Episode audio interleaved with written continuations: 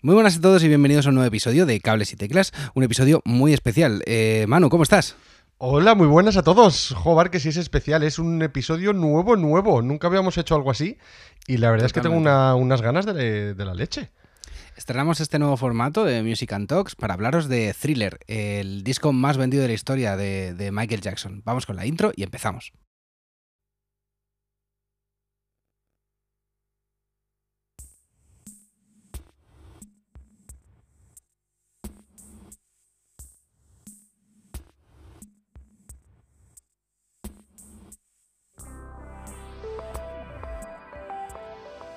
Muy buenas a todos, amigos y amigas de Cables y Teclas.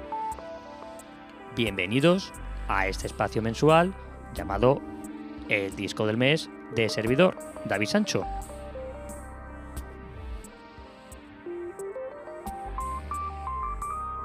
Como bien sabéis, mensualmente analizamos un disco, bien porque sea importante a nivel de actualidad, o bien porque sea un disco clásico en el que sobre todo predominen muchas, muchas, muchas teclas.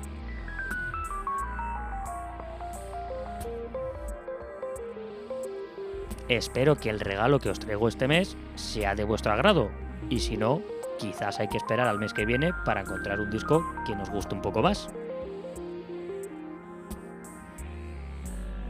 Vamos allá.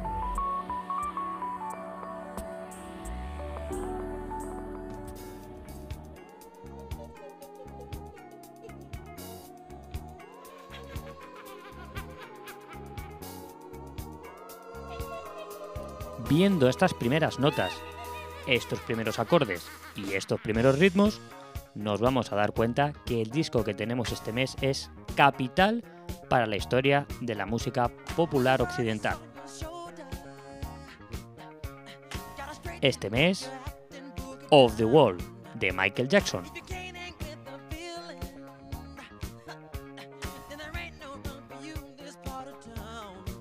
Va a ser tremendamente difícil ir a revistas o documentaciones especializadas y no observar que Off the Wall es uno de los discos más importantes de la historia.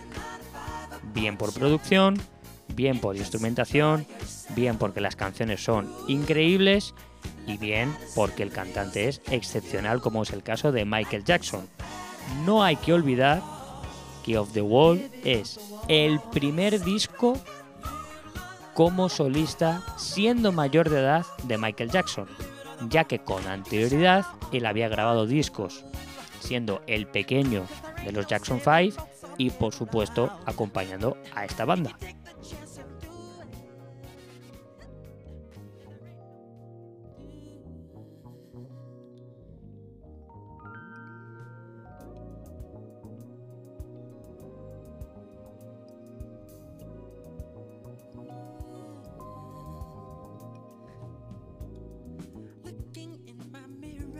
No debemos olvidar que cuando este disco sale a la venta, Michael Jackson acaba de cumplir 21 años.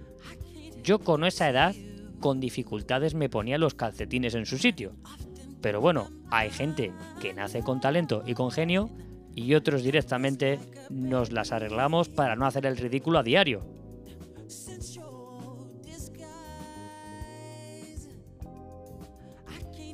Sin embargo, y sin querer desmerecer al grandísimo talento de Michael Jackson, este disco es muy importante no solamente por su cantante, sino también por su producción exquisita a cargo de Quincy Jones y también por factores tan importantes como la ingeniería de grabación o ciertos instrumentos que aparecen que dan una cohesión especial.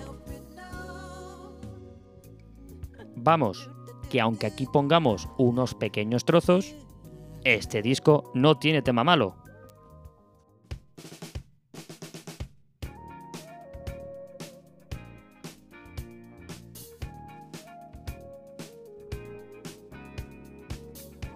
Para que nos hagamos una idea de la importancia de este disco, solamente con ver el listado de compositores de muchos de los temas nos da un pequeño vaído, ya que aparte del propio Michael Jackson y Rod Temperton, con el que tuvo una gran colaboración, tenemos a Stevie Wonder o incluso Paul McCartney.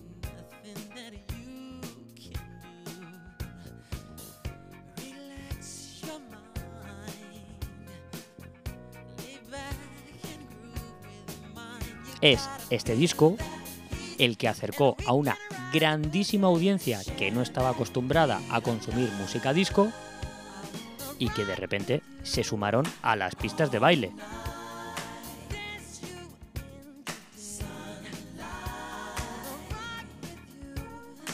Es muy difícil no sentirse enganchado con este disco ya que su producción es de las más elegantes jamás hechas a la historia. Normal, el productor es uno de los productores más importantes de la historia, el grandísimo Quincy Jones.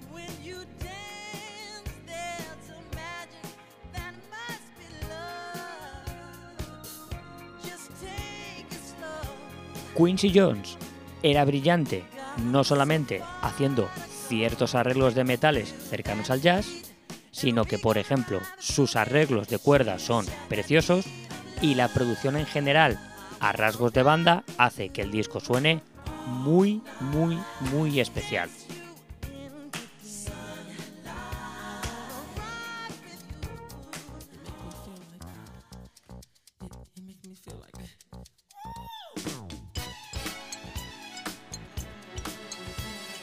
Un detalle muy importante a destacar dentro de la producción de Quincy Jones es la cantidad de matices y de capas que hay de bien percusión o bien instrumentos que están dando un matiz rítmico, lo cual hace que todas estas superposiciones hagan que los temas sean muy muy muy rítmicos e indudablemente bailables.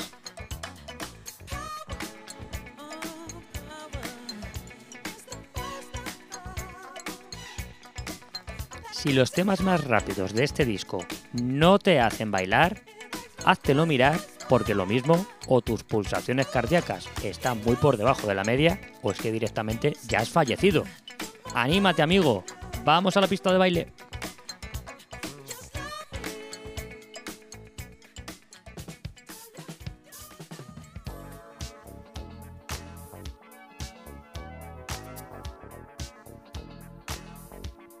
Momento, se ha colado un disco intruso.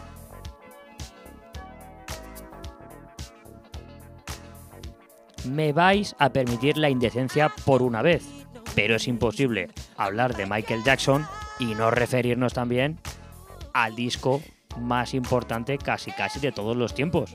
Si era difícil superar Off the Wall, imaginaos lo difícil que es para la historia de la humanidad superar Thriller.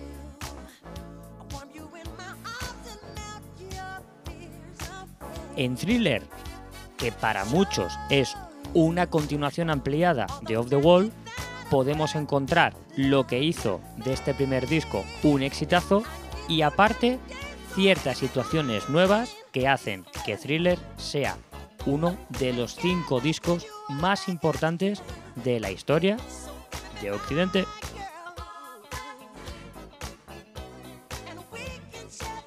Si la sonoridad de Off the Wall está marcada por un estilo muy cercano a la música disco, en Thriller ese estilo se expande.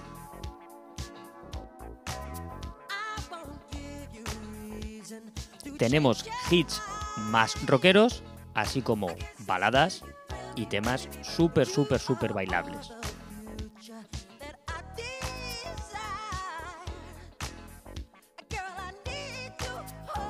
A nivel de teclas, Thriller es uno de los discos más importantes de los años 80, ya que supone una grandísima evolución en contraposición con su predecesor Of the Wall.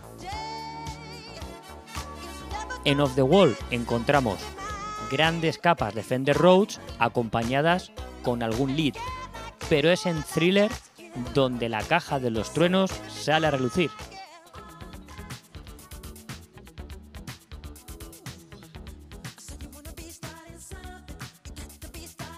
Haciendo un listado un poco largo, podemos ver incluidos en Thriller el Yamaha CS80, el Prophet 5, el Roland Jupiter 8, Minimoog, un ARP 2600, un Emulator 1, sin clavier y el Oberheim OBX.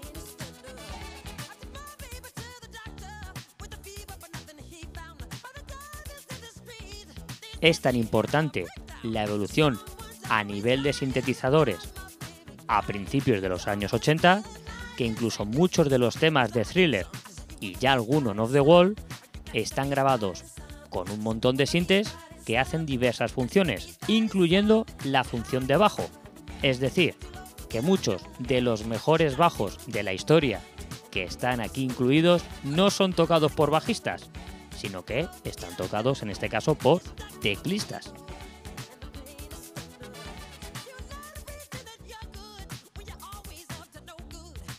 La nómina de teclistas de estos dos discos es amplísima y son varios de los mejores teclistas de estudio de la historia. Tenemos, entre otros, a David Peck y Steve Porcaro, que eran miembros de la banda Toto.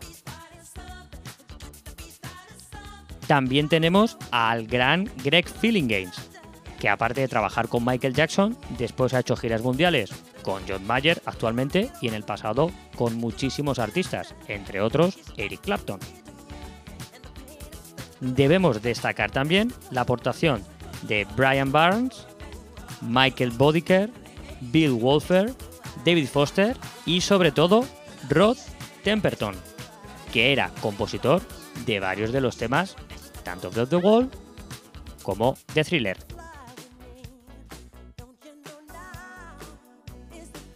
Igualmente importante fue la revolución no solamente a nivel de sintetizadores, sino a nivel de cajas de ritmos.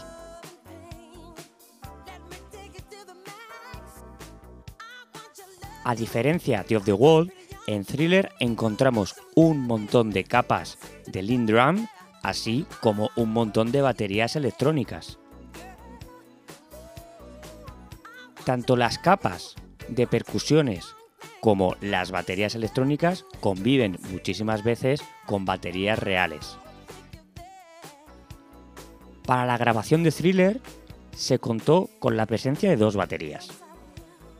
Leon Indu Chancler tenía un perfil mucho más cercano al funk, al RB y al jazz. Y luego tenemos a Jeff Porcaro, batería ultra famoso de sesión y miembro de Toto junto con su hermano Steve Porcaro.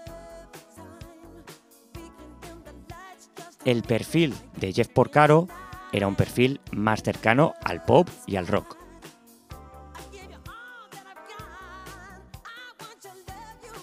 Si la influencia de Of the Wall fue decisiva en la música posterior, la de Thriller es sencillamente inabarcable. Thriller es el disco más vendido de todos los tiempos con más de 70 millones de copias en todo el mundo. Fue número uno en infinidad de países. Solamente en descargas digitales ha vendido más de un millón de copias. Y no solamente es un disco de referencia para el gran público, la gran mayoría de producciones que a día de hoy escuchamos dentro del RB y el hip hop tienen una deuda constante con este disco.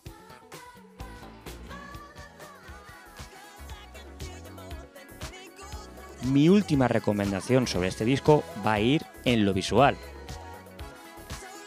Ya que si no lo habéis visto, deberíais ahora mismo estar visualizando el videoclip de la canción Thriller es probablemente el videoclip más famoso de todos los tiempos y uno de los más importantes, primero por su duración, ya que no es un videoclip sino que es un corto, y segundo por el grandísimo nivel tanto de producción como de ese baile final que nos da un miedo de muerte. Así que ya sabéis, si queréis hacer un buen barrido por la mejor música de finales de los 70 y principios de los 80, siempre hay que recurrir al gran Michael Jackson. Si queréis escuchar un disco un poquito más cerca de los estándares de la música disco de toda la vida, vuestro disco va a ser Of the World y si lo que queréis es escuchar un disco con unos toques más cercanos al síndrome de los 80, vuestro disco va a ser thriller.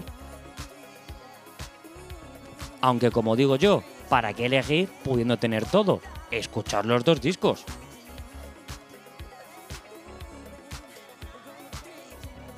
Así que poco más por esta semana. Os recomiendo, como siempre, que escuchéis muchísima música porque es lo mejor que hay.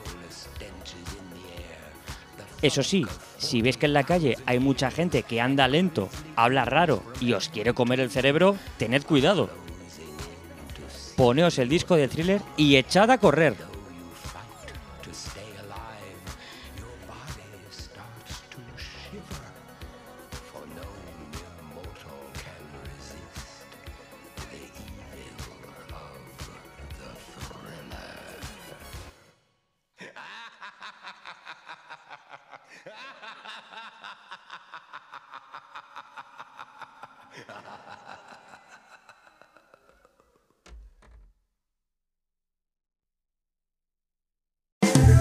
Hasta aquí el programa de hoy. Si te has quedado con ganas de más, suscríbete en las plataformas de podcast habituales.